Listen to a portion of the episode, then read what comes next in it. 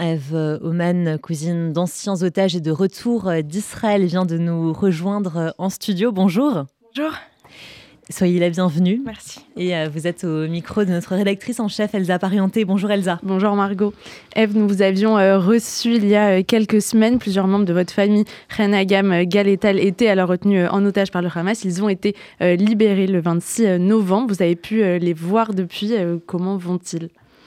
C'est, la question la plus difficile que vous pouviez me, me poser peut-être quand même à égalité avec comment on voit la suite pour le conflit israélo-palestinien, mais non, non, c'est une question très difficile. Euh, disons qu'ils sont, ils sont debout, ils sont vivants, donc c'est déjà. Euh, euh, voilà, ils mesurent la chance qu'ils ont par rapport à, beaucoup, à beaucoup de monde, malheureusement. Donc voilà, donc ils sont debout, ils sont vivants, ils sourient, ils rient même parfois, donc on voit cette résilience incroyable. sur, sur leur visage. Ils ont toujours cette générosité, cet amour, cette douceur. Euh, évidemment, voilà, moi j'avais très peur qu'il la, la, perde et qu'on voit euh, la, colère, la noirceur, la, euh, leur, dans leur regard. Donc voilà, donc là-dessus, c'est déjà énorme. Après, voilà, ils ont beaucoup de. Il y a énormément de choses qui se passent dans leur tête. leur première douleur, c'est la perte de leur père et de leur sœur. Euh, et puis pour Rennes, donc de, de, son mari et de sa fille. Donc ça, c'est indélébile et évidemment, ils sont dans, dans un deuil euh, profond, d'autant plus qu'ils n'ont pas pu leur dire au revoir, qu'ils n'ont pas pu être là euh, voilà, au, moment les, les, pires. Donc ça, c'est indélébile. Et puis la deuxième, la deuxième peine et la deuxième angoisse profonde qui les habite en, continu, c'est le fait qu'il y a encore des otages.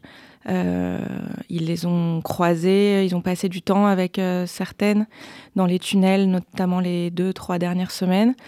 Euh, elles ont vu l'horreur dans, leur, dans leurs yeux, elles ont vu que certaines étaient, étaient abusées, étaient extrêmement maltraitées et, euh, et, depuis elles ne dorment plus. Euh, enfin déjà que je pense qu'elles avaient beaucoup de mal à dormir, mais enfin voilà, elles sont euh, complètement obsédées à l'idée de les, de les faire sortir. C'est aussi ce qui fait les fait tenir puisqu'elles sont, je dis elles, parce que c'est la maman et la grande fille. Les petits évidemment ils vont à l'école et heureusement on essaye quand même de les mettre à l'abri de tout ça, mais voilà les elles sont totalement habitées par ce, cette, ce besoin de, de crier au monde la nécessité de faire quelque chose pour ces otages. Et on a entendu euh, leur témoignage, notamment euh, celui de Rennes à la Knesset aussi, sur euh, la question des violences faites aux femmes, des violences sexuelles commises par le Hamas.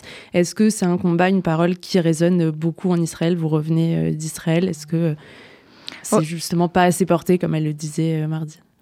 Alors moi j'ai l'impression que c'est porté, mais après je pense que j'ai un biais forcément. Évidemment, je suis beaucoup plus sensible à ça. Et puis et puis, en tout cas, c'est plus porté en Israël qu'ici, ça c'est sûr.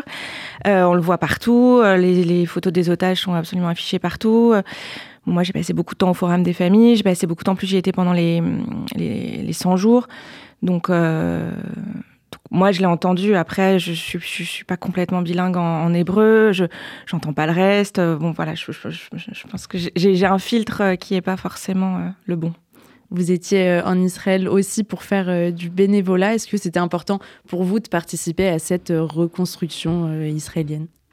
Je pense que j'ai un besoin d'être utile et, et, d'être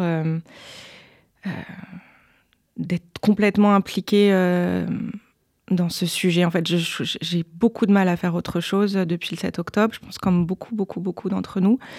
Euh, moi, c'est voilà, je pense que c'est devenu presque obsessionnel. J'essaye de reprendre une vie euh, normale, c'est compliqué.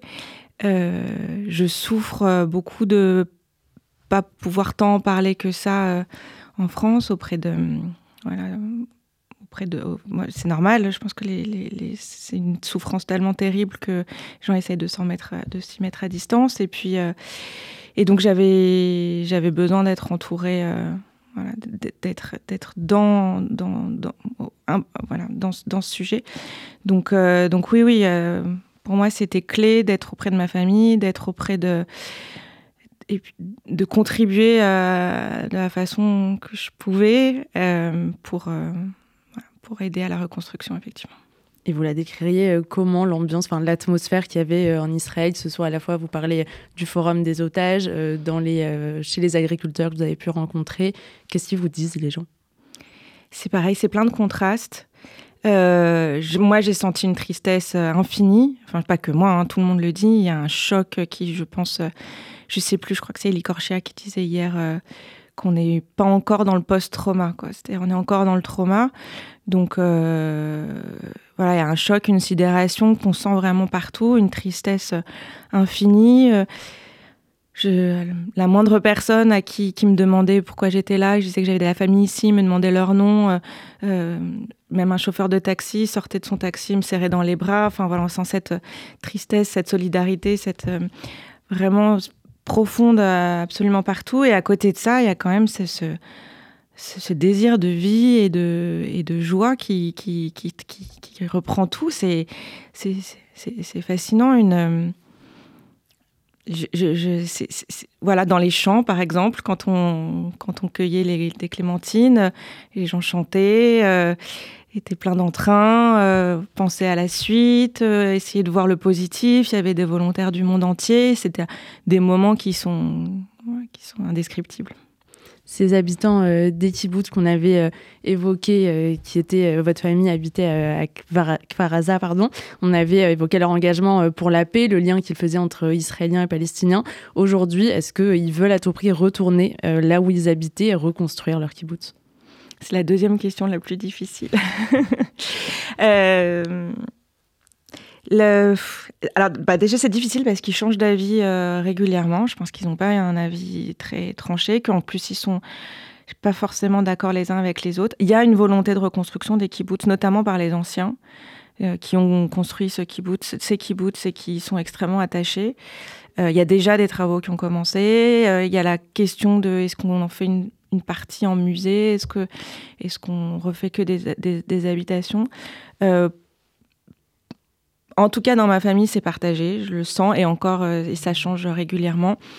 Je, beaucoup veulent y retourner.